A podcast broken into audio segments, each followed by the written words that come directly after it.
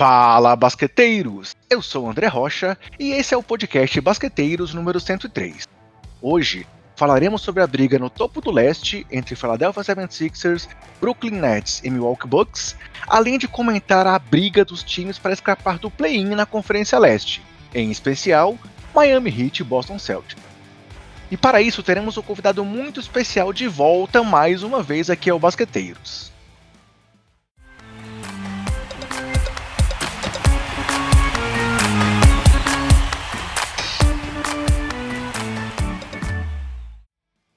Bem, galera, para começar então, quero apresentar esse convidado super especial, que é o Vitor Camargo, super conhecido aí na rede pelo perfil 2 Minute Warner, colunista também do UOL, aí uma novidade recente do Vitor, que eu tô acompanhando e tô gostando bastante, e que também é do podcast Na Era do Garrafão.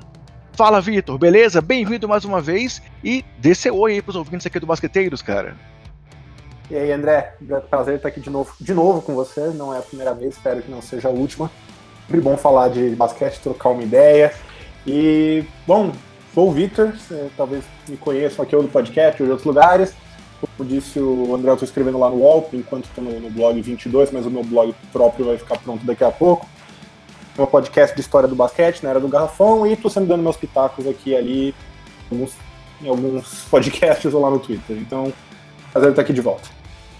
Coincidentemente ou não, chamei o Victor mais uma vez porque vamos falar um pouco sobre Boston Celtics, de quem ele é especialista. Eu, eu não pedi isso, quero deixar claro. Mas além disso, claro, o Vitor é um conhecedor aí de basquete, acompanha a NBA como todo, profundamente, conhecedor de história do basquete também. Mas hoje vamos falar mais sobre a atualidade e sobre essa briga ferrenha que está acontecendo.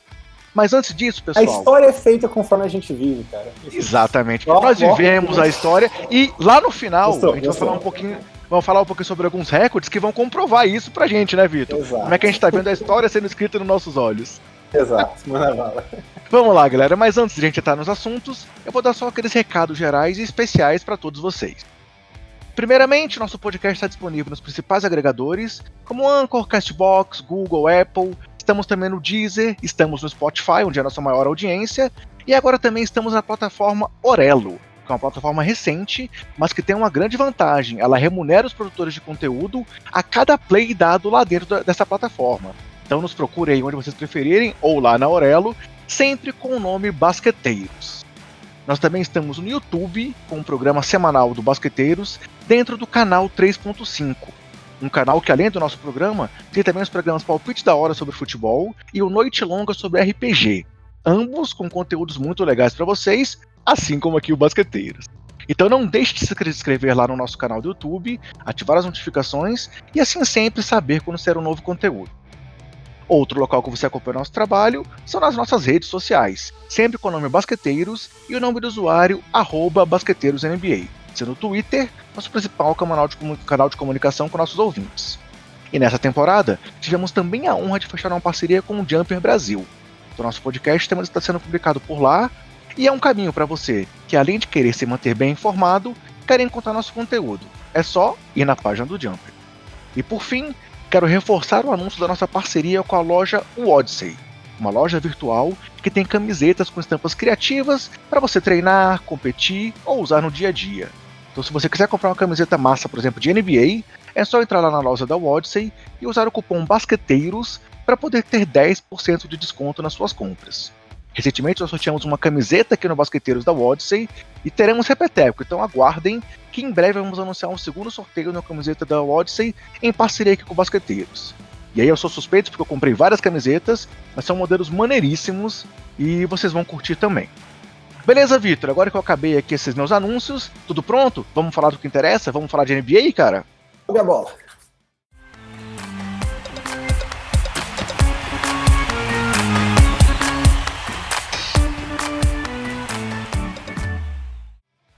Então, galera, para começar, é, a discussão inicial que eu vou fazer aqui com o Vitor é sobre o topo ali da Conferência Leste, que está super disputado já desde o começo da temporada, mas que continua aqui nessa reta final com três times separados por apenas três jogos. É, Philadelphia 76ers, Brooklyn Nets e Milwaukee Bucks. O Milwaukee tinha ficado ali talvez um pouquinho para trás recentemente, mas agora colou ali no Nets devido a duas vitórias seguidas contra o time de Brooklyn.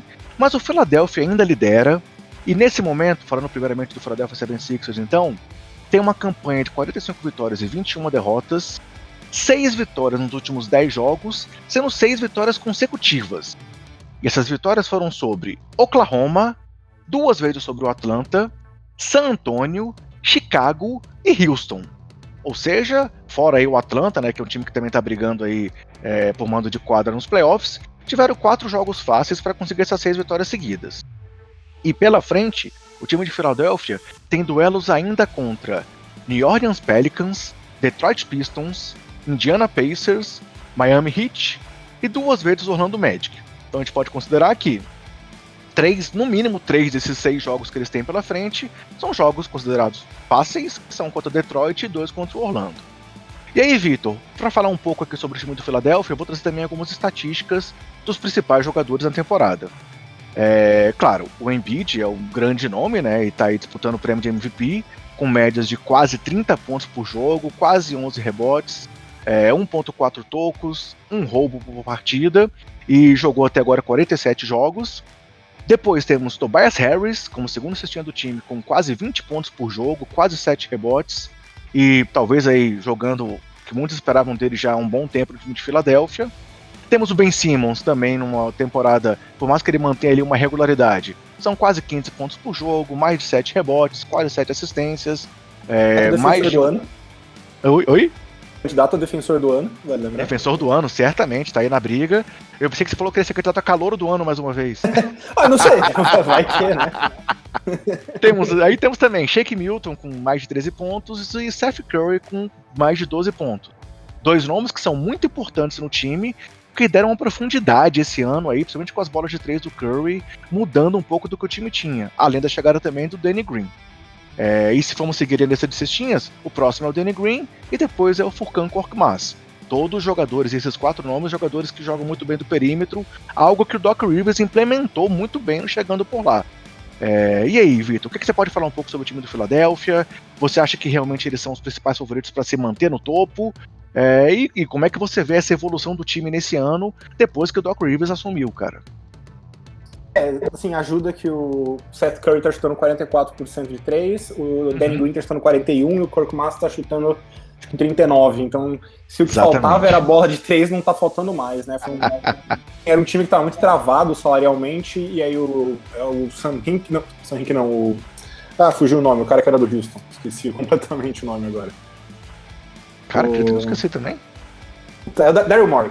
Daryl Morey, exatamente, exatamente é, recursos muito limitados, conseguiu fazer muito por adquirir esses, esses arremessadores que passam a quadra e não é uma coincidência que o, o Embiid está tendo a temporada da carreira agora, né? Ajuda muito um cara de garrafão você dar esse tipo de espaçamento e dar as opções de passe fáceis que a defesa não consegue dobrar a marcação, ajudar com tanta liberdade que nem antes, né? E você pergunta aí se é o favorito, assim, é difícil dizer porque a gente sabe que esse time tem alguns problemas de encaixe, né? Como disse aqui, né, o Korkma jogando bem, um candidato a sexto homem, uh, o Seth Curry jogou muito bem, Danny Green tá jogando muito bem, uma parte, na minha opinião, muito subestimada do Lakers campeão do ano passado. Isso ajuda muito a mitigar esses problemas, mas a gente sabe que nos playoffs qualquer probleminha, qualquer pequeno defeito que você tem tende a ser maximizado, né? E vai ser interessante a gente ver uh, a que ponto os times conseguem levar isso e congestionar a quadra aí contra o, o Embiid e o, e o Ben Simmons. E aí acho que tem um outro ponto também que é uh, o Milwaukee, ele é um, pessoal desconfia muito do Milwaukee porque é aquela coisa, né? Nos últimos playoffs fez feio, não fez bonito, não mostrou um basquete de campeão, então todo mundo tá esperando para ver. Eu acho que todo mundo tá esperando para ver o Sixers também. Mas eu acho que isso aplica a todo mundo no leste, basicamente. A gente vai falar até dos, talvez os dois times que já tenham mostrado são os dois times que a gente vai falar mais para frente, né? Que é o Celtics e o, e o Heat, que são os dois finalistas do ano passado, mas depois a gente chega lá. É, eu acho, André, e aí é minha opinião, tá? Que, hipoteticamente falando, o melhor do Brooklyn Nets é melhor do que o melhor do Philadelphia 76ers e o melhor do Bucks. Uhum. Uhum. A questão é, o Sixers está, acho que, jogando ao longo do ano mais próximo, talvez tirando o Bucks, mas em relação ao Nets, pelo menos, o Sixers está jogando mais próximo desse, dessa melhor versão de si mesmo ao longo do ano, enquanto que o Nets praticamente não teve jogo com suas estrelas juntas, né? talvez, nem sei se vão estar saudáveis, supostamente sim, mas é um risco. Então, Uh, eu consigo enxergar esse motivo para otimismo no, nas hostes do Philadelphia, porque o time é muito organizado, tem um jogador muito dominante, que é o Embiid, e ele não é o tipo de pivô que você consegue. Tipo, a gente viu um pouco isso, por exemplo, obviamente não completamente, mas em certos níveis, com o Gobert, por exemplo, até o Jokic nem tanto que o Jokic é tão dominante ofensivamente, mas uh, alguns pivôs, mesmo que muito bons, às vezes eles, taticamente são tirados de quadra na marra nos playoffs. O Embiid é um cara que não vai ser assim, ele, ele é que vai ditar como o confronto vai se desenrolar. Então, ter o melhor jogador numa série. Uh, e assim, a competição vai ser, de novo, brigando pelo topo do leste, Giannis e Duran. Então, assim, briga de cachorro grande. Né? Se o Embiid conseguir ser o melhor jogador em quadra nessas séries, ajuda muito os Sixers a atingir esse potencial. Ano passado eu não diria que ele era esse jogador ainda. Esse ano eu acho que ele tá virando um. Só não vai ser MVP, na minha opinião, por causa dos jogos perdidos. Ele vai ser o, o Jokic merecidamente mas uh, o, o, teto maior do Philadelphia passa pela questão dos arremessadores, mas principalmente passa pelo Embiid estar tá jogando o melhor basquete da vida dele. Aproveitando que você falou aí, já falou um pouco da temporada da carreira do Embiid, da melhor temporada da carreira, falou aí já do, da questão do Jokic também, dos jogos que o Embiid perdeu. Sobre essa questão aí do MVP, ele já falou que ele é o MVP, né? Que ele considera que ele merece. É, digamos que. Não jogadores, tivesse... a gente tem cinco, cinco MVPs todo ano, né? sim, sim. Acho que só, só o, o Joker que falou que ele que não jogava por isso, né? É, é o pensamento europeu aí dominando na vai Ganhar. Vai ganhar. É, e vai ganhar, exatamente. Mas é digamos que, digamos que o Embiid não tivesse desfalcado, se tivesse realmente jogado todas as partidas e tal, você acha que ele tá numa temporada melhor do que o Jokic ou não? Eu, eu acho que o Joker tá jogando um absurdo. É difícil. Vídeo jogo de ontem, é... o primeiro quarto, que ele fez 24 pontos, assim, assim se for é, pra escolher, eu escolheria o Jokic. Mas se realmente. Se escolher Embiid... por jogo, eu talvez dei uma vantagem pro Embiid, porque ele é espetacular no ataque, o Jokic também, até melhor, mas Jokic é um defensor ok e o Embiid, na minha opinião, é um dos três melhores defensores da liga, né? Quando tá saudável e, e em forma. Então eu acho que num nível de por jogo, Embiid, melhor jogador do melhor time da conferência, foi uma boa história também, né? Por esse negócio de time que decepcionou, aí mudou muita coisa, aí mudou o técnico e de repente voltou para o topo, então é uma boa história para se contar e tal. Então, eu acho que ele acabaria ganhando, mas a margem é tão pequena para mim que esses jogos perdidos são suficientes para levar para o lado do Jokic, que também está tendo uma temporada absolutamente espetacular, insanamente eficiente por mérito próprio, né? São dois, na minha opinião, os dois melhores jogadores da temporada. E qualquer um dos dois que ficasse, eu acharia justo, mas uh, no caso eu acho que vai acabar com o Jokic. E de certa forma eu fico até aliviado, porque pelo menos eu não preciso decidir uma briga tão parelha. Eu tenho uma muleta para me apoiar ali, que são os jogos perdidos. Então, acho que eu vou ficar com o Jokic. E ainda um outro aspecto que eu queria conversar com você sobre o time do Sixers é, é, o lado emocional nos playoffs. Afinal, assim, eles vieram daquela derrota lá pro, pro Philadelphia, na, ou, ou, desculpa, pro Toronto, naquela bola absurda do Kawhi. Ano passado foram varridos pelo time do Boston. E agora tudo bem, tem a melhor campanha da conferência, vem muito bem. Mas o quanto você acha que esse time mudou para poder deixar de lado esses, esses fracassos do passado e realmente conseguir ir mais longe nos playoffs esse ano? Só vai saber nos playoffs, né? Não, não é o tipo de coisa que dá para saber de antemão mesmo. Eu, assim, eles trouxeram um cara que supostamente no Doc Rivers, que um dos seus principais pontos fortes sempre foi a relação com os jogadores, esse negócio bem de motivação, bem paisão. Tem aquela história famosa, acho que na, acho que foi na temporada de 2010 que o Celtics acabou indo para os finais e perdeu do Lakers. O, o Celtics foi jogar um jogo de temporada regular em Los Angeles Deu, tomou uma surra do Lakers, aí chegou no vestiário, Doc Rivers pegou acho que 100 reais de cada jogador, escondeu no vestiário e falou: Ó, oh, vocês querem esse dinheiro de volta, a gente tem que voltar aqui nas finais para buscar. Né? Então, é, ele sempre foi o cara da motivação. Então, assim, em teoria, se tem um cara para tirar uh, essas minhocas da cabeça dos Sixers, é ele, mas realmente, eu sei que parece que eu tô fugindo da pergunta, mas a gente só vai saber quando chegar na hora do vamos ver mesmo. E também, e também é. Danny Green pode ajudar muito nesse aspecto também pela experiência, né? O veterano, o tricampeão, é. né? Sim. O Dwight Howard não é exatamente o cara que eu olharia por liderança, mas tem experiência, né? Mas o, o Doc Rivers, como o Danny Green já foram. Uh, o Danny Green foi três vezes campeão, inclusive nos últimos dois anos e tal.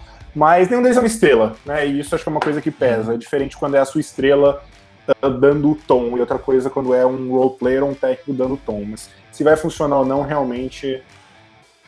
Pra saber. Legal. Passando então aqui para uma análise mais aprofundada do momento do Brooklyn Nets. É, o time do Brooklyn está com 43 vitórias e 23 derrotas, sendo 5 e 5 nos últimos 10, e vem de três derrotas consecutivas. Perderam para o Portland Trail Blazers e duas vezes para o Brooklyn. Mas anteriormente, eles vinham de quatro vitórias em sequência: contra Boston, Phoenix, Toronto e Indiana. Nesse momento está tendo um jogo entre é, Nets e é, Dallas Mavericks, que está empatado aqui. Não, desculpa, o Brooklyn está por, um ponto na frente ao final do terceiro quarto, 83 a 82, mas é mais um jogo equilibrado aí que pode vir a ser mais uma derrota. E eles têm pela frente, na sequência, o jogo contra o Denver Nuggets, um jogo pesado. E aí depois uma sequência que tem três jogos fáceis contra Chicago, San Antonio, Chicago e Cleveland. É, e aí falando um pouco aqui dos números do Brooklyn, é, um dado importante que você falou, o Big Three só jogou três partidas juntos até agora. Ou desculpa, não, três não, sete partidas. E detalhe, né? Nesse momento eles estão sem o James Harden. Sendo que com o Harden a campanha do time é de 27 vitórias e 7 derrotas. E sem o Harden, 9 vitórias e 10 derrotas. Mas passando aqui então para as estatísticas, o Harden é o terceiro cestinha do time, né? O primeiro é o Kevin Durant, com 28 pontos por jogo, quase 7 rebotes, mais de 5 assistências e mais de um toco, acertando 54% nos arremessos e 48 nas bolas de 3. Kyrie vem com 27 pontos, mais de 6 assistências, quase um roubo e meio, 50% nos arremessos e 38 nas bolas de 3. O Harden tem 25 pontos por jogo, 11 assistências por partida, quase 9 rebotes, mais de um roubo também, acertando 46 no geral e 36 nas bolas de 3. É, o time do Brooklyn, obviamente, como você falou, tem o Big Three aí mais forte do que o restante do elenco, mas eles tentaram trazer um pouco de profundidade, principalmente com Blake Griffin, é, o Bruce Brown é um cara que tá ganhando muito espaço. O Mike é, James chegou agora da Europa, quem, né? Há quem ainda sonhe com a volta do Weed, mas eu acho que isso não vai acontecer, né? Já especulou-se isso há um pouco tempo, mas acho que não vai acontecer realmente. Mas realmente eu acho que sim, é o que você falou, em termos de talento, é o principal time do leste nesse momento, né? É, o, a gente fala muito do Big Three por motivos óbvios, né? Esse time vai chegar onde o Big Three levar, mas ele é um time extremamente profundo, se você for olhar. É, se você, pensando assim numa rotação, como é que seria uma rotação hipotética? Eu não sei se eles estão com o Blake Griffin de pivô, mas usando com base o elenco que está jogando hoje, né? Basicamente, eles têm vindo do banco Shemet, Green, Claxton, Brown, Mike James, Jordan, uh, Luau e Cabaré, se eles quiserem. Então é, é, um time muito profundo mesmo. Mas no fundo eu acho que é isso. Esse teto maior do que todo mundo é, vem das suas três estrelas e o, o, a gente simplesmente não viu essas três estrelas jogarem juntas o suficiente, né? A gente sabe que não é só você colocar talento, a gente viu isso com o a gente viu isso com o Miami, a gente viu isso com o Lakers lá da época que eles tentaram montar um super time. Uh, não é fácil você montar um time com essas peças diferentes, ainda mais que o jogo não casa tão bem como foi, por exemplo, o caso do Gun Warriors, né, que era um encaixe tão natural e mesmo assim teve um processo para chegar nisso. E eles vão ter que meio que descobrir como jogar junto, como tirar o melhor dessa situação em tempo real, né? E para mim essa é a preocupação é menos a questão de se eles estarão saudáveis, embora obviamente essa também é uma pergunta importante, mas uhum. se eles vão conseguir em tempo real contra defesas apertadas e, possível, e ficando em segundo lugar, provavelmente já tendo uma grande pedreira na segunda rodada, que deve ser, de novo, em teoria, o Bucks. É porque essa acho que é para mim a vantagem da First Seed, é evitar justamente esse, essa semifinal do leste. Mas e com sorte, talvez você evite até é, Celtics e, e Heat de repente, né? Mas uh, se eles vão conseguir ou não, eu não sei. Mas a cada jogo, a menos que eles têm para treinar e para desenvolver essa química, as chances caem um pouquinho, assim. Né? Se todo mundo estiver saudável para os playoffs, eu ainda acho que eles têm são os favoritos, né? Uh, não sei se eles são os favoritos, como seriam talvez se tivessem jogado o ano inteiro com esse grupo, mas eles chegam lá com, com mais força. Então, é, esse é um playoff de muita incerteza, né? Uhum. Acho que assim, pra a temporada inteira, na verdade, né? lógico, pelos motivos óbvios, mas acho que não tem um time que não tenha grandes interrogações chegando nos playoffs, né? O Lakers tá todo escangalhado, uh, tá sentindo falta do Danny Green, agora o Schroeder tá fora, o LeBron James tá vindo de lesão, o Davis ainda não melhorou, o Clippers ainda também não mostrou aquele entrosamento, aquela aquela chavinha que se vira no final, o Nuggets tá sem o Murray, uh, o Suns é praticamente um novato nessa brincadeira de pós-temporada, o Jazz também um time que está muito acostumado a perder cedo e de repente está tendo a melhor campanha, então o que isso vai significar? Uh, o Nets já falamos, já falamos do Sixers. O, Bucks também é um time que vem de dois fracassos aí nos playoffs e que tem essa, esse peso sobre a cabeça. Então é, tá tudo muito aberto e nesse contexto, o puro talento do Nets já coloca eles como um time muito perigoso, né? É, só para reforçar, o Duran jogou apenas 29 jogos até aqui, o Kyrie só 49 e o James Harden 34. É, e é uma curiosidade, qual é o único jogador do Nets que jogou todas as partidas, Vitor? Quem você acha que jogou 66 jogos até agora? Eu estaria o Joe Harris. Joe Harris, exatamente. É o mais regular ali do elenco, né? É, vem com 50% do arremesso e 48 nas bolas de 3 e, assim, é, é um jogador que contribui demais ali vindo do banco. E outra muito pergunta... defesa. Sim, sim. A outra pergunta que eu queria te fazer é Steve Nash. A gente consegue avaliar já alguma coisa do trabalho do Nash? Ou essas mudanças todas que a gente citou, o fato de ter essas estrelas à disposição, ainda não nos permite avaliar assim se o, Nash, se o, se o Nash vai ser ou já é um, jogador, um treinador de elite na NBA? É, eu acho que não dá para avaliar de, de, jeito nenhum. Assim, pequenas coisas, tanto a favor como contra, e é muito difícil saber o que é dele e o que é do time, né? Então, eu acho que o time hum. tem ainda algumas fraquezas e, por exemplo, um, teve um jogo esses dias, eu não vou nem lembrar contra quem que foi, mas foi o último jogo do Nets. Uh, vou até pegar aqui, só pra não falar, evitar falar besteira, né? Uma contra o Bucks? Foi contra o Bucks? Acho que foi contra o Bucks. Foi, foi contra o Bucks. Que eles perderam do Bucks e o Bucks basicamente estava sobrecarregando a quadra do lado do. Nos dois jogos fizeram isso, mas mais no segundo. Sobrecarregando a, a, a quadra pro lado do KD, obrigando ele a soltar a bola cedo e, tipo, em vez de ser assistência, simplesmente inverter o jogo mesmo. E é o tipo de coisa que você pensa, bom, por um lado, quando chegar o Harden, essa estratégia morre, né? Você tem um outro ball handler que você pode simplesmente dar a bola tal, e não dá para você fazer isso com os dois.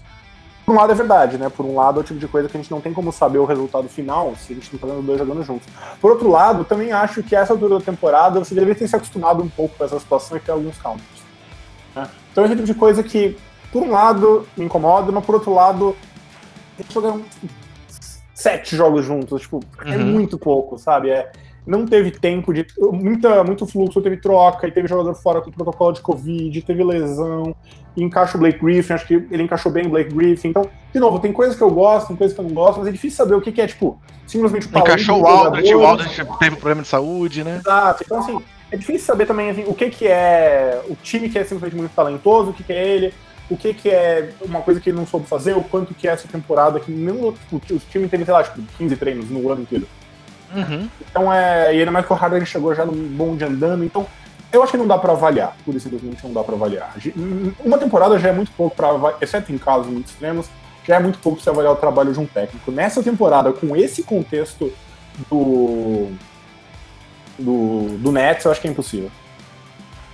Beleza, seguindo então para o Milwaukee Bucks, é, o Bucks está em terceiro, um jogo atrás do Nets e três jogos atrás do time do Philadelphia. Essas duas vitórias no confronto direto contra o Brooklyn Nets foram essenciais para eles se aproximarem e, inclusive, garantirem a vantagem no caso de empate entre os dois times. É, e a campanha do Bucks é de 40, 42 vitórias e 24 derrotas, sendo 7-3 nos últimos 10 e vem de 4 vitórias seguidas: Chicago, Brooklyn, Brooklyn e Washington. E os jogos que o Bucks tem pela frente são contra Houston Rockets, San Antonio Spurs, Orlando Magic, Aí o Indiana, que tá ali na briga do play-in para se colocar melhor. O Miami, que tá tentando ainda tentar escapar do play-in. E fechando contra o Chicago. Então talvez seja o caminho mais fácil aqui dos três, seja o time do Milwaukee. E aí vale a pena também te destacar que assim, o time do Milwaukee é um time que muita gente não tá dando aquela atenção devida, mas eles têm uma campanha super positiva contra os times acima de 50% e tem três jogadores em altíssimo nível, né? O Yannis, obviamente. De pontos do leste é o segundo melhor de toda a liga. Sim, sim. O Yannis é o principal nome, obviamente, com 28 pontos por jogo, mais de 11 rebotes, 46 assistências, mais de um roubo, mais de um toco. É, Chris Middleton vem com mais de 20 pontos por partida também, 6 rebotes, mais de 5 assistências, mais de um roubo, acertando 42% nas bolas de 3 e 47 no geral.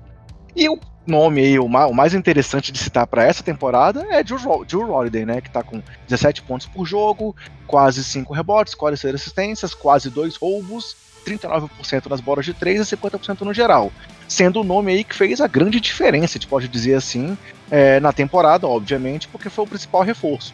Um reforço caro, mas que tem entregado. E além disso, Brook Lopes acima dos 11 pontos, Bob Portes também acima dos 11 pontos, DiVincenzo e Brin Forbes, ambos ali em torno de 10 pontos por jogo. E aí, Vitor, você acha que o Bucks, a gente já falou um pouco isso, claro, nessa pincelada como um todo, é, que ele tem que superar a questão também aí psicológica por conta dos últimos fracassos, mas você também concorda que talvez as pessoas não estejam dando o valor necessário para esse time do Bucks na temporada? Sim, eu acho que é uma coisa boa.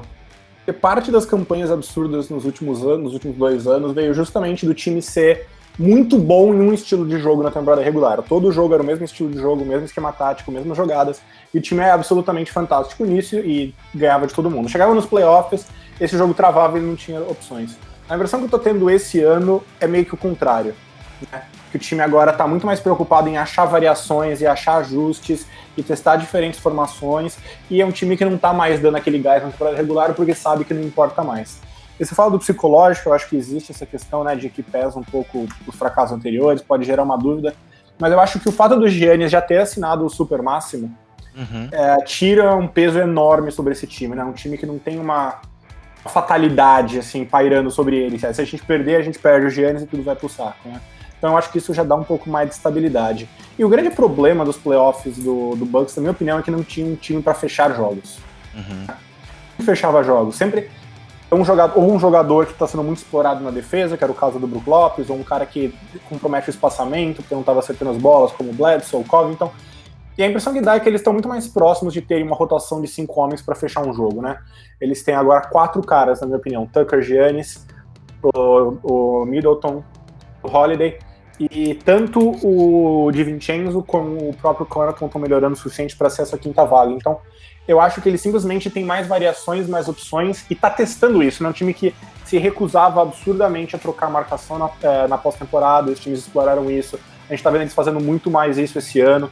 Então, uhum. a impressão que dá é que eles estão realmente, pela primeira vez nesses três anos, tratando a temporada regular como um grande ensaio para os playoffs, e no fundo é isso que importa, porque o, é, o time já viu que a temporada regular, o seu sucesso não significa nada se você não ganha um jogo decisivo, né? E um fator importante é que, assim, das seis partidas que eles disputaram entre contra Filadélfia e Brooklyn, eles venceram cinco. Sendo que foram os cinco últimos jogos que eles venceram. Perderam a primeira e venceram as últimas cinco partidas. E aí, Vitor, uma coisa que tem sido muito especulada nos últimos dias é que o Budenhauser tá aí na berlinda, né? Que se não chegar pelo menos a uma final de conferência, uma final de NBA, ele pode ser demitido. É, já dando a minha opinião aqui, eu acho que, pô, acho que isso é uma visão muito sei lá, muito superficial do trabalho do Bodenhauser. É, não, se ele não chegou mais adiante agora, eu, eu, não vejo como uma culpa do Bodenhauser. O que, que você acha dessa situação? Como culpa do Bodenhauser. é, ele, tem, ele tinha esse mesmo problema no Atlanta e era uma das grandes questões quando ele foi pro Bucks, que é ele é muito bom em criar uma base pro time, né? Que é o que eu falei, eles tinham uma identidade, sempre jogavam igual. Nos playoffs, quando você precisa sacrificar um pouquinho a sua rotação, encurtar, jogar menos jogadores, jogar mais minutos com os titulares, ter mais respostas, mais cartas na manga, ele sempre, em todos os trabalhos dele até aqui, se mostrou extremamente limitado nesse sentido, né? Ele sempre mostrou muita, não só muita resistência a fazer mudanças, e, e como quando faz, parece que não são as mudanças certas, né? Uh, você não quer, obviamente, tipo, inventar nos playoffs. Né? Se você é bom em uma coisa, obviamente você quer gravitar em torno daquilo. Não quer dizer que você precise ficar preso àquilo. Você tem que pegar variações que te permitam ficar mais confortável no jogo. E ele nunca fez isso, nunca conseguiu fazer isso. E por mais que você queira insistir em uma coisa que deu certo, quando assim, às vezes você gerou cinco arremessos livres e errou cinco. Então, mas você não vai parar de gerar arremessos livres, uma hora eles vão cair. Né? Então existe uma, um fato de você. uma insistência no que você faz bem, que é admirável, e existe um ponto onde para de ser simplesmente azar e as bolas não estão caindo, e é porque tem alguma coisa errada com a fábrica do seu time. Eu acho que o Bodenholzer tem sido muito fraco reconhecendo e agindo em cima disso. Então, essa temporada regular a gente já tá vendo o Bodenholzer um pouco diferente. Já tinha muita dúvida se ele ia voltar para esse ano, acabou voltando, mas eu uhum. acho que a questão não é tanto a posição dos playoffs, e mais assim, se a gente viu um Bucks de novo que não tem alternativa, não tem variação, não tem resposta para coisas que a gente já está esperando faz dois anos, eu acho que não tem como você colocar um, pelo menos um pouco na conta do técnico. Eu não digo que é culpa dele, mas ele é um cara que não está sendo a solução. Para um time tão Entendi. perto, com uma janela sempre complicada ali, com uma grande estrela e tal, você precisa de uhum. soluções, você não precisa só de alguém que não atrapalhe, né? Legal. Seguindo em frente, então, na classificação, temos dois times ali brigando pela quarta posição, né, tentando ali conseguir um mando de quadra, que são New York Knicks e Atlanta Hawks. O Knicks está com 37 vitórias e 29 derrotas, sendo 8 nos últimos 10 jogos. Ainda tem pela frente três pedreiras em sequência contra Phoenix, Clippers e Lakers. Depois ainda pegam o San Antonio Spurs, o Charlotte Hornets, também está ali na briga para posicionamento na janela do play-in, e o Boston Celtics, que é um adversário direto. Enquanto o Atlanta está jogando nesse Praticamente né? tem, claro, sim, sim. Tá só uma derrota à frente do, do Celtics e do sabe que as coisas, eu também acho que tanto o Celtics como o Heat tem um, um indo, o mais provável mesmo é que eles façam grande surpresa desse confronto dele acontecer na primeira rodada. Exatamente, ainda mais principalmente do é. Knicks, né? A gente falou sobre ele aqui na, na, na edição passada do podcast, mas eh, posso dizer que é uma das grandes, se não a maior surpresa. Então, os outros dois times que a gente vai analisar mais a fundo são aí Boston Celtics e Miami Heat. É, ambos estão com a mesma campanha nesse momento, 35 vitórias e 31 derrotas, com o Celtics à frente pelos critérios de desempate. É, e nesse momento, o time de Boston tem 5 e 5 nos últimos 10, vem de uma vitória sobre o, sobre o Phoenix Suns. Ah, não, desculpa. Venceu o último jogo foi contra o Orlando, que é, é, é tá lista no final. Mas ele vem numa sequência de vencer o Phoenix, perder para Brooklyn, Charlotte e Oklahoma. Aí venceu o Charlotte, perdeu para o San, é, San Antonio, perdeu para o Portland e venceu o Orlando. Ou seja, a oscilação que foi tão comum aí na temporada do Boston Celtics continua nesse momento. E aí pela Eu acho frente... que vale, vale destacar um ponto só, desculpa, Diga, mas é, pode falar. Em nenhum desses jogos o Celtics jogou com o time titular. Sempre tinha alguém faltando. E também é uma característica da temporada inteira, né? Assim, é, é, é a temporada dele e do que... Hit, inclusive, ele vai chegar lá. Hum, exatamente. Então o Boston pela frente ainda tem Chicago, dois jogos com Hit, confronto diretíssimo aí, Cleveland, Minnesota e o Knicks fechando a, a participação. E aí, falando sobre o que você falou, é, a gente tem vários jogadores que desfalcaram bastante a equipe. Dos principais nomes, o Tatum e o Brown são os grandes destaques. E são os que jogaram mais até aqui, com 59 e 58 partidas respectivamente. É, o Tatum vem com 26 pontos por jogo, mais de 7 rebotes, 4 assistências, mais de um roubo é, 45% no geral e 39% nas bolas de 3, muito bem como sempre. E o Brown cresceu demais esse ano, com quase 25 pontos também, 6 rebotes, mais de 3 assistências, também mais de um roubo, 48 no geral e 39 nas bolas de 3. E o Kemba que é o terceiro nome do time, claro, com 18,6 pontos por partida, 5 assistências, quase 4 rebotes, também mais de um roubo de bola, acertando 41% no geral e 35 para 3. Com o Smart na sequência, o Fournier já chegou recente ao quinto sextinho do time. E depois, Robert Williams vem muito bem também nos últimos jogos. Peyton Pritchard foi uma surpresa aí do time é, no draft. É, Tristan Thompson ali contribui ali com seu quase duplo-duplo, com perto de 8 rebotes e 8 pontos por partida. Mas eu acho que o grande aspecto do Boston, e aí, claro, você é o especialista aqui, você vai falar muito mais a fundo do que eu sobre o Celtics, é, é a, essa oscilação que o time tem e essa questão física, mais uma vez, atrapalhando uma campanha do time do Boston, né, Vitor? É, e. Eu não quero entrar já no próximo time, mas é que tem muitos paralelos, na minha opinião, entre. Claro, sim, fica à vontade. Celtics, depois eu trago os números. Quer que eu traga os números agora, depois a gente fala os números? Vamos tratar os dois juntos, que eu acho que vale mais a pena. Perfeito. Então a campanha, como disse, é a mesma: 35-31. Sete vitórias nos últimos 10 jogos para o time de Miami. Vem de uma derrota. E a última sequência é uma vitória sobre o San Antonio, uma derrota para Atlanta, é, uma vitória e uma derrota para Chicago, vitória sobre San Antonio, Cleveland e Charlotte e derrota para Dallas. Também uma oscilação recorrente, como o próprio Victor já falou, que é uma característica das duas equipes. E falta é, pela frente encarar Minnesota, os dois jogos contra Boston, Philadelphia e Milwaukee, duas pedreiras aí também, fechando contra o Detroit Pistons. E aí, só trazendo aqui também alguns destaques de estatísticas, é, Jimmy Butler vem aí numa temporada muito boa, mas também ficou muitos jogos fora, jogou só 48 partidas até agora. Tá com 21 pontos por jogo, 7 rebotes, 7 assistências, mais de 2 roubos, acertando 49% nos arremessos, mas apenas 20 nas bolas de 3. Bana Debaio é outro monstro do time, com quase 19 pontos, mais de 9 rebotes, mais de 5 assistências, mais de um roubo, mais de um toco, 56% no geral, mas também só 25 nas bolas de 3.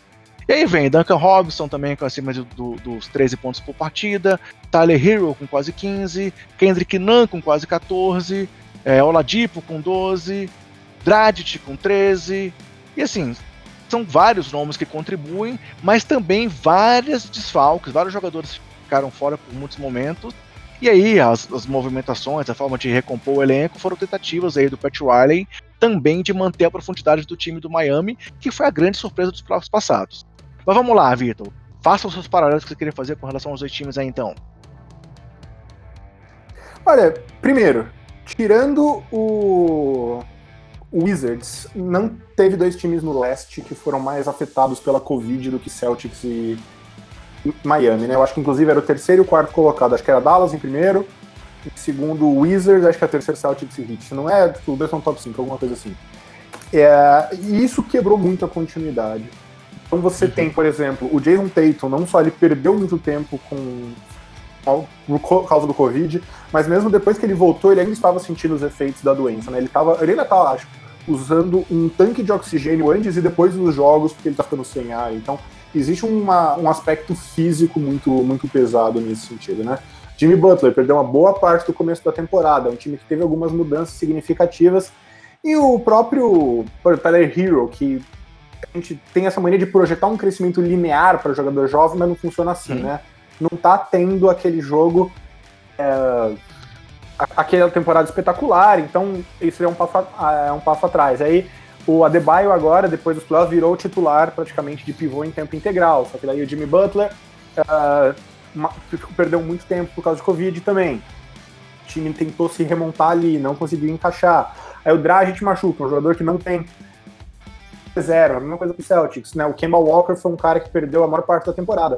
Então, é, é o, nenhum dos dois times teve o menor resquício de continuidade, né? Chega a trade deadline, o Celtics faz uma troca pelo Fournier, Fournier pega Covid, fica fora um tempão e mesmo, de novo, voltou e sentindo os efeitos, não é o mesmo jogador, ele mesmo fala que tá sentindo aí dos efeitos físicos, psicológicos né, da, da Covid. O Heat fez uma troca muito interessante pelo Victor Oladipo, que para mim era uma das mais. Não mais tipo, espetaculares, mas mais interessantes, mesmo simplesmente porque dava para acontecer qualquer coisa a partir dali. E aí ele vai lá e machuca o joelho também. Fez então, quatro é... jogos pelo Heat até agora. Uhum. É, então, é... e assim, de novo, quebra a continuidade. O time simplesmente não sabe qual é o próprio time, basicamente, né? Basicamente, ele Uh, tem os jogadores lá, mas o tempo todo, quando vai fazer experimentos, achar uma lineup, alguém tá fora e não consegue, aí joga com a lineup e joga mal. Aí alguém machuca, né? E aí, beleza, aí o problema é porque o cara machucou, então é porque a gente uh, realmente não tá funcionando. Então, é, são dois times que não, não conseguiram achar as respostas, né? As perguntas acontecem. Uh, sempre vai ter dúvidas. E é normal, existe uma flutuação, são times que perderam talento do ano passado, são times que tiveram um pouco de regressão, e vale citar, são dois times que jogaram até as finais de conferência na bolha. Uhum. E eu não acho que seja coincidência que três desses times estão completamente errados em termos físicos, né? Que é o Celtics, o Heat e o Lakers. Até o, o Denver, que tá jogando muito e é o melhor time da liga no presente momento, a sequência, né?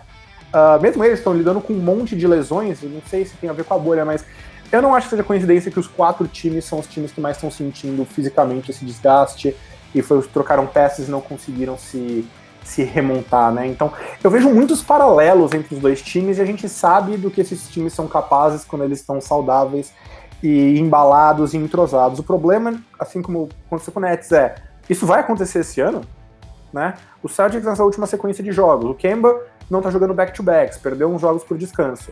O Robert Williams estava sendo pivô titular, teve tendinite no joelho e perdeu um monte de jogos. Tatum e o Brown machucou, parece que não é grave, mas já perdeu mais alguns jogos.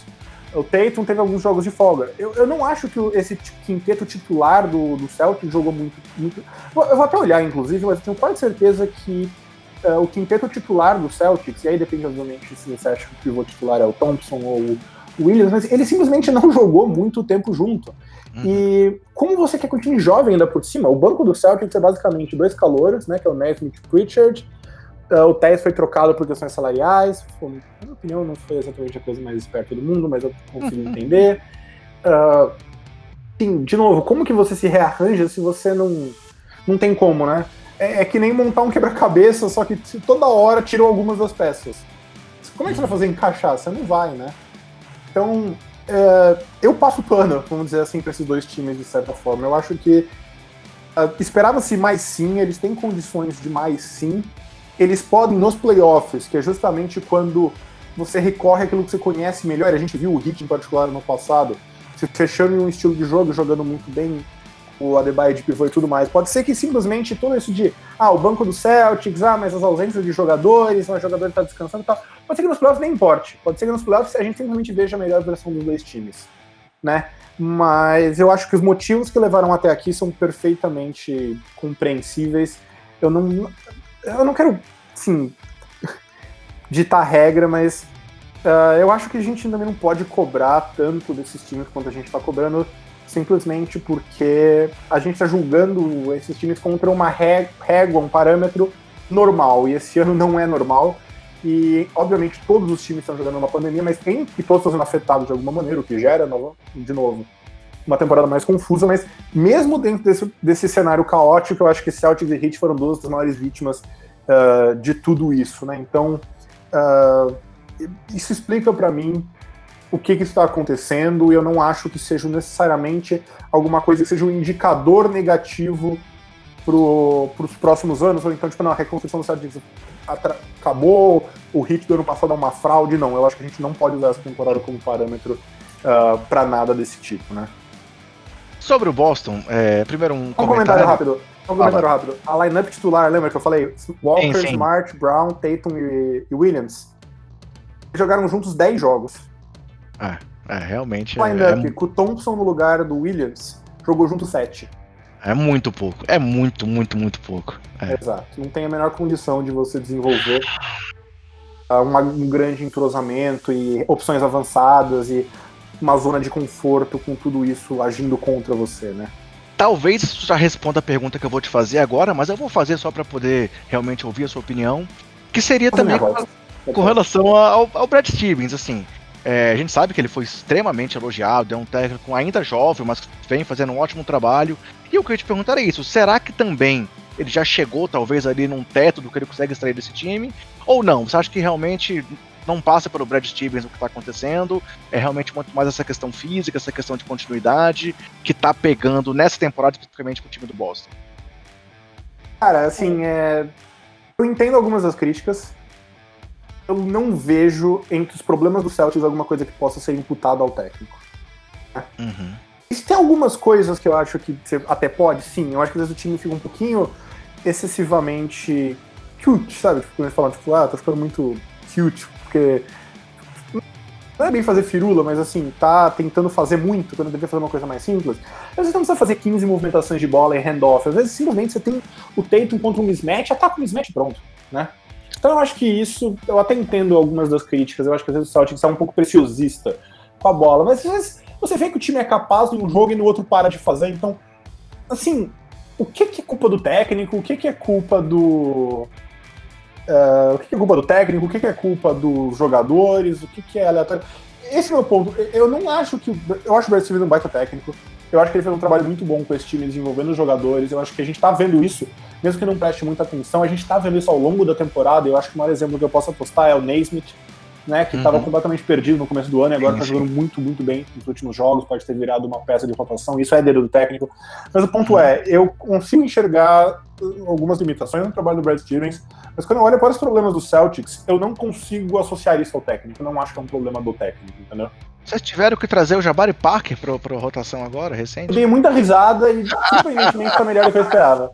Eu achei Sim. que era uma, quase uma piada, assim, tipo, é aquela velha brincadeira, né? Se o Jabari Parker é a resposta, eu não quero saber qual é a pergunta. Ele tem sido surpreendentemente efetivo, para minha surpresa. Ele, e sobre o Tais. Mas... Sobre a saída do Tais, vocês levaram o Luke Cornet, pô, tá bom demais. Eu gosto do Cornet, cara, eu genuinamente gosto do Cornet. É, mas, é um que o time fica mas também não, é, não, é, não, é uma solução, é, não é uma solução para nenhum time, né? Eu gosto, eu gosto dele, não vou reclamar não. E você falou é, essa questão aí de deixar é, o Tatum atacar os transmets, ele para fazer, é, é só deixar que ele faz 60 pontos de novo, né? Não, o Tatum, assim, se você for olhar a temporada dele, os números dele são espetaculares, né? Tipo, 27 Sim. pontos, 7 rebotes, 5 assistências, ótima defesa, os números de eficiência são espetaculares, assim, ele tá tendo um baita ano. Mas é impossível você assistir essa temporada do Celtics, eu assisti a maior parte dela, e não perceber o efeito da Covid sobre ele, o quanto isso atrapalhou. Não só o rendimento dele, embora obviamente isso tenha atrapalhado também, mas assim. Uh, ele ao longo do ano, né, vai pesando contra o cara. Se você pegar os últimos 20 jogos dele, ele tem média de tipo 30 pontos, 8 rebotes, 5 assistências e tá chutando 42% de 3 pontos, que é, de novo, é sempre complicado você pegar um período da temporada, porque existe muita flutuação, mas também não dá para ignorar o fato de que tecnicamente ele está se afastando mais da Covid. Então, uh, esse é um jogador que literalmente o Celtics não teve o ano inteiro. Né? O uhum. Brown agora machucou. Agora, e aí o, o Kemba tá, só, tá finalmente jogando bem. Então, eu consigo ver motivos de otimismo pro Celtics simplesmente porque a impressão que dá é que individualmente os jogadores estão atingindo o seu melhor momento na hora certa, né? Então acho que o Tatum tá jogando melhor na hora certa, o Kemba tá embalando na hora certa, o Nathan tá virando um bom jogador na hora certa. O Brown é o único cara que deu uma caída, mas tudo bem. Uh, é só uma questão do time conseguir ficar saudável e emendar uma sequência. E eu acho que esse time, tanto eles como o Heat, são dois times que, se tomar uma varrida na primeira rodada, eu não ficaria surpreso. Se chegasse lá e ganhasse de um dos favoritos, também não ficaria surpreso, sabe? Uhum. São dois times que têm tem o que entregar, né? Dois times que, que têm ah, profundidade a gente já viu, e elenco. Uhum. E eu acho que esse é o ponto, não é que nem o Nets, que a gente olha e fala, de novo, não é uma crítica ao Nets, mas a gente olha e fala assim, ah, então o Nets tem um teto muito grande, será que eles conseguem chegar nesse teto? O Celtics, e acho que mais o Heat até, a gente no ano passado na bolha, que também era uma situação muito à parte, mas enfim, a gente viu eles atingindo esse nível de basquete, né? Então não é como se fosse uma coisa só hipotética, é uma questão de você conseguir retomar aquilo que te levou até lá. E de novo, acho que tem muitos fatores que levaram a atrapalhar esse. É, não, não desenvolvimento, mas assim, essa sequência. Então. É, de novo, uh, não vejo um problema macro, eu vejo simplesmente coisas pontuais que estão atrapalhando tudo isso. Legal. E aí, claro, o confronto direto entre os dois, dois jogos em sequência, vai ser decisivo para definir quem fica na frente, né? E aí, como Miami tem Philadelphia e Milwaukee pela frente, talvez o Boston seja um pouquinho de vantagem nesse momento? Além de ter o desempate, claro. Uh, acho que sim, eu acho que tá jogando um pouco melhor também, irregular, lógico. Mas eu acho que é um time que quando tá. É, é, a impressão que dá é que o Celtics simplesmente tá um pouquinho na frente do Heat em termos de saber o que quer fazer e achar as próprias respostas. Então, eu acho que isso tem muito mais a ver com o calendário. Se você for olhar em termos de resultados, o Heat até vem de resultados melhores que o Celtics. Mas, como eu disse, o Celtics, ele, muitas dessas derrotas estão vindo com times extremamente desfalcados. E tem, obviamente tem derrota aí que não tem desfalque no mundo que justifica o time perder pro, pro Thunder vindo de, sei lá, 10 derrotas consecutivas, né? Mas, eu não sei, a impressão que eu tenho é que se o Celtics estiver saudável, ele tem mais respostas que o Heat se ele estiver saudável. E isso não quer dizer nada, mas é um conforto. Legal. Seguindo em frente aqui, então, temos os outros três times da zona do play-in, que eu acho que a gente pode dizer que já está definido que esses três vão pro play-in, que são o Charlotte, que está com 33-32, o Indiana com 30 vitórias e 35 derrotas, e o Washington com 30-36, mas numa crescente, vindo de 7 vitórias nos últimos 10 jogos, e que tem pela frente ainda. Acabou, acabou o jogo contra o Toronto Raptors já agora, não sei se já acabou. Estamos enfrentando o Toronto nesse momento, deixa eu ver aqui. Tá no finalzinho, tá ganhando por 3 Finalzinho, 15 é, 15 segundos, 3 pontos na frente, e depois pega ainda Indiana, dois jogos contra o Hawks, Cleveland e Charlotte. É, esses três são times que vão pro play-in e no máximo vão trocar de posição daqui para frente, né, Vitor? É, eu acho que é mais uma questão de duas cadeiras aí do que necessariamente alguém entrar ou alguém sair, né? O, uh, o Raptors, especialmente se o Wizards confirmar essa vitória sobre o Raptors, aí com a diferença em quatro jogos, não, não acho que não alcança mais. O Bulls tá uma tragédia. É, hoje. La Lavine o... voltando, mas perdeu vários jogos seguidos aí também, né? É mais uma briga, meu ver, para quem pega esse oitavo lugar, né? Que esse oitavo lugar uhum. é bem suculento, porque você precisa ganhar um jogo e não dois. E aí, né, se você sim. perder o primeiro jogo, você joga o segundo em casa. Então, uh, eu acho que é mais por isso que briga e a diferença é razoável, são é, acho que do, do, três derrotas aqui entre o Hornets e Wizards, embora não sei se está atualizado. Não, não está atualizado. Não, não tá atualizado. perdeu, então duas derrotas, então tem chão e. Eu não sei, eu não gostaria de enfrentar o Wizards nesse play-in do jeito que o Westbrook está jogando, só digo isso. Perfeito, eu também acho que o Wizards é o time que está mais quente, a gente comentou sobre ele no podcast passado também, e acho que se bobear, nesse momento é meu favorito a chegar na oitava posição. É, eu se tivesse que apostar, apostaria nele simplesmente pelo embalo mesmo, né? E porque o Westbrook de novo tá jogando muito bem. Beleza. Assim, galera, a gente fecha essa análise aqui dos times que estão aí brigando por posição ainda na Conferência Leste. Você quer acrescentar alguma coisa de algum time ainda, Vitor? Podemos passar para nossas curtinhas finais aqui do podcast. Pode passar para os curtinhos. Deve passar para os curtinhos. Beleza. Tem um limite de coisas que eu consigo falar sobre times tipo Orlando Magic essa altura do campeonato. Perfeito.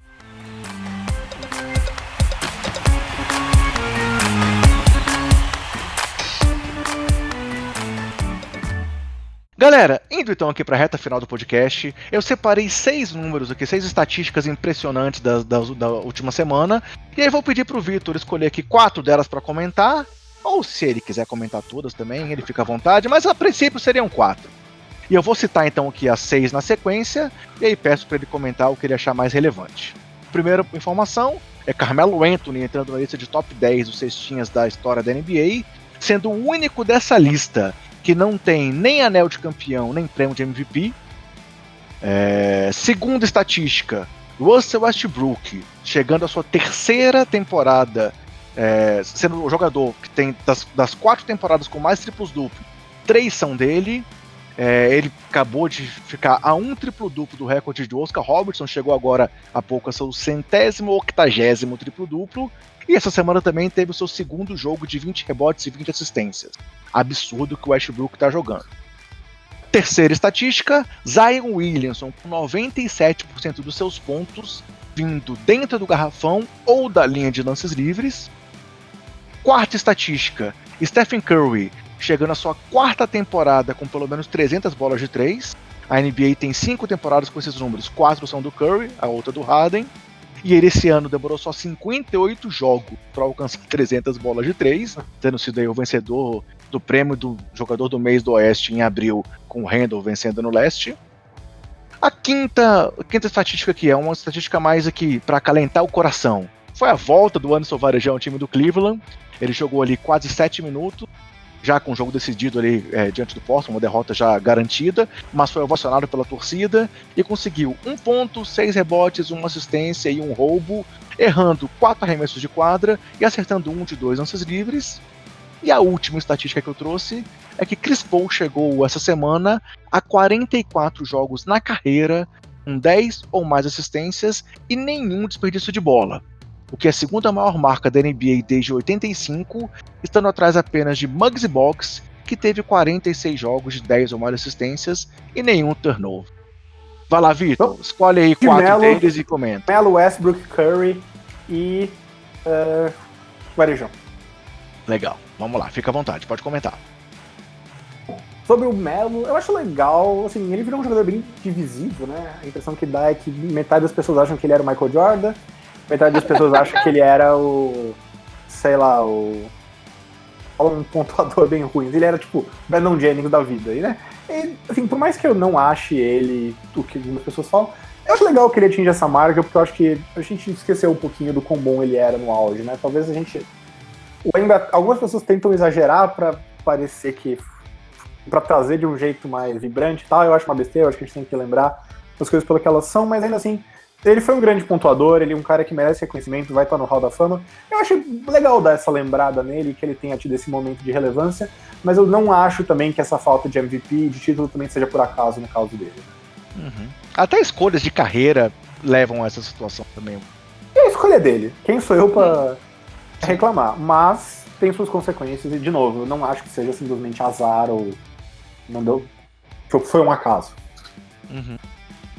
É, eu fico feliz, mas eu fico feliz por ele, porque assim, eu, eu, acho que ele é um cara que, pela carreira que teve, merece um lembrado por mais do que só o cara que não estava conseguindo emprego na NBA. Vamos lá, Westbrook. Westbrook eu vou roubar, posso? Claro, à vontade. Amanhã, o que significa que provavelmente quando você estiver ouvindo isso já vai ter saído, tem um texto meu no wall subindo sobre o Westbrook, sobre os triple doubles dele. E como eu não ligo a mínima para os triples double dele, porque para mim o que não importa é qual número você coloca, e sim como você coloca esses números. Se você pegar os últimos 18 jogos do. do. Washington. Wizards, é o Toronto empatou, levou a prorrogação agora, então não sei qual vai ser o resultado, mas enfim. Eles vão estar alguma coisa tipo 13-5 ou 14-4 depois desse jogo. E nos últimos 18 anos eles estavam 4 e 14. Se você pegar as médias do Westbrook, as duas são de triple-double são quase idênticas entre esses, essas duas sequências. Quando você sente e assiste os jogos, você vê que são dois, dois Russell Westbrooks completamente diferentes. E um deles, e embora obviamente não dá pra falar que é tudo culpa ou mérito dele, essa essa oscilação também. É, oscilação, mas existem mudanças muito sérias que estão acontecendo e coisas que ele está fazendo diferente que estão levando a isso. E eu acho que a gente ficar só ficando triple-double, triple-double, triple-double tá ofuscando. Então eu escrevi um texto inteiro, entra lá no Wall 22 e procura pelo meu texto sobre o Westbrook. Legal. Farei, farei. Amanhã estarei cedinho lá procurando o texto. Isso aí, vai ao ar 4 da manhã. Legal. Curry. Tenho que falar, tipo, meu Deus, né? Ele não vai bater o recorde de bola de 3 porque temporada curta e porque ele perdeu o jogo machucado.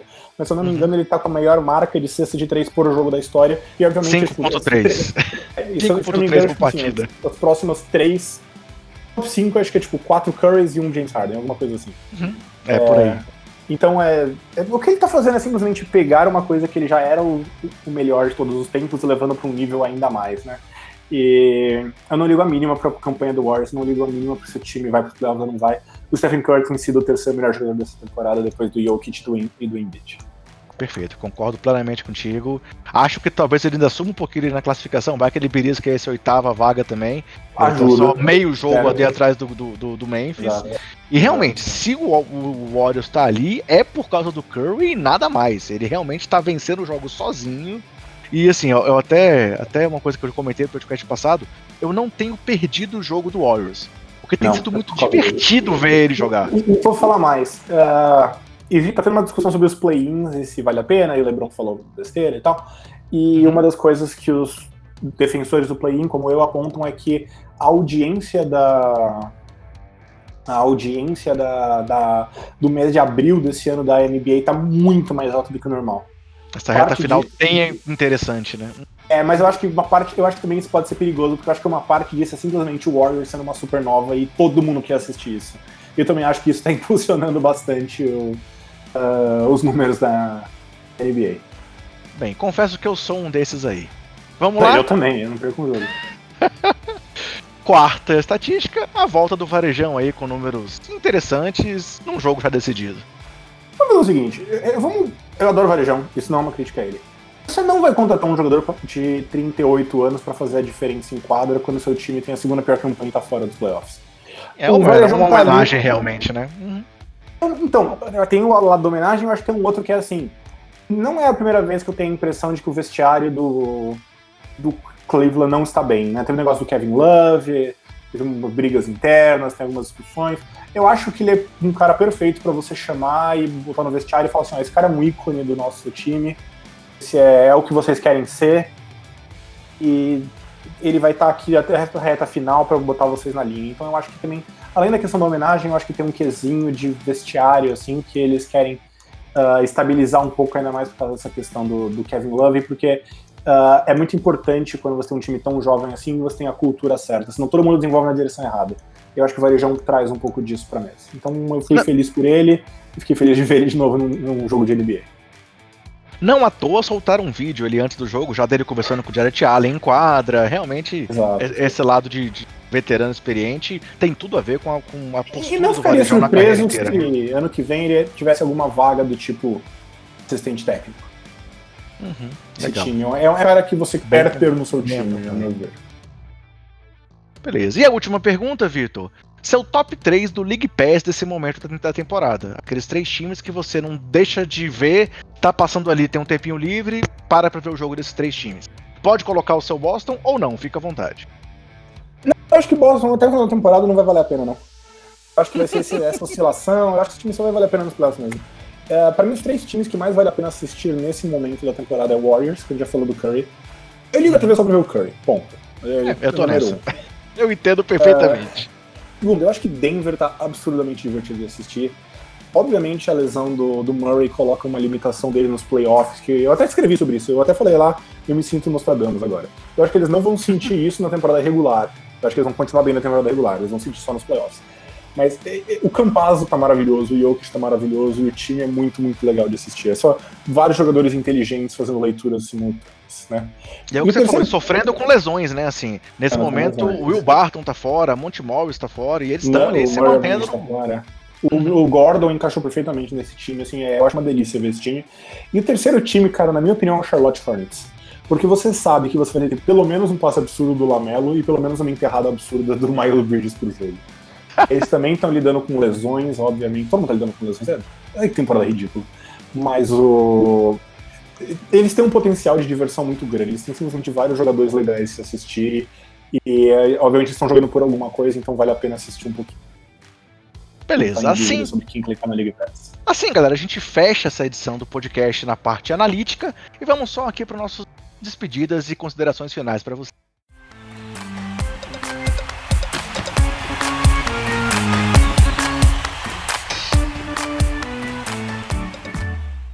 Vitor, quero então agradecer a sua presença mais uma vez. É, aproveito também para agradecer aqui a todos os ouvintes do Basqueteiros. É, pô, essa marca recente aí de 100 podcasts foi muito marcante pra gente. Agradeço a todo mundo que tá apoiando a gente no YouTube lá também, que é um trabalho novo, dá um, um trabalhão e tá tendo um retorno legal. Mas agora é hora de eu passar a palavra para você, te passar aí a bola, para você se despedir, deixar seu recado pra galera, seu convite aí para quem quiser conhecer mais sobre o seu trabalho. E te agradeço por estar aqui comigo mais uma vez, cara. Obrigadão por ter topado o meu convite de bate-pronto. Não, eu que agradeço aí pelo convite, pra, por valorizar a minha opinião. Uh, deixo vocês com então três coisas. Primeira, uh, lá no UOL, blog 22, o meu blog ainda não está pronto, mas estou escrevendo lá, então UOL Esporte, entra nos blogs, vai pela 22. Segundo, escute na Era do Garrafão, esse podcast tem em qualquer agregador no Spotify, na era do Garrafão, podcast de história do basquete, não só NBA, mas do basquete como um todo. E terceiro, leio. Quem, quem não conhece, acho que é difícil alguém ouve basqueteiros não conhecer, mas galera, o Na Era é um, um trabalho excepcional do, do Vitor e do Renan. O Renan teve aqui várias vezes comigo já também.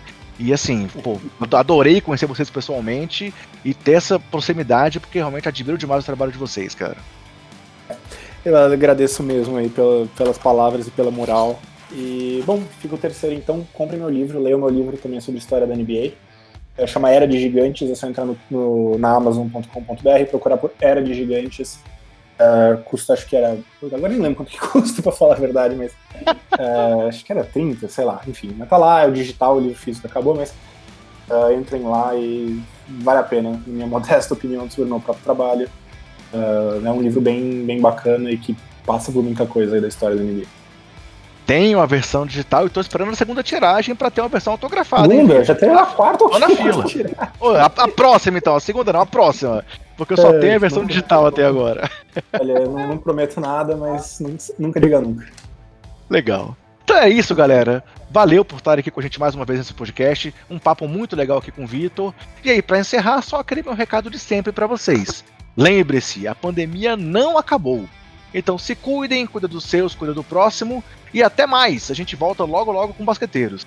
Abraço, Vitor. Valeu mais uma vez, cara. Valeu, André. Valeu, ouvintes. Um abraço.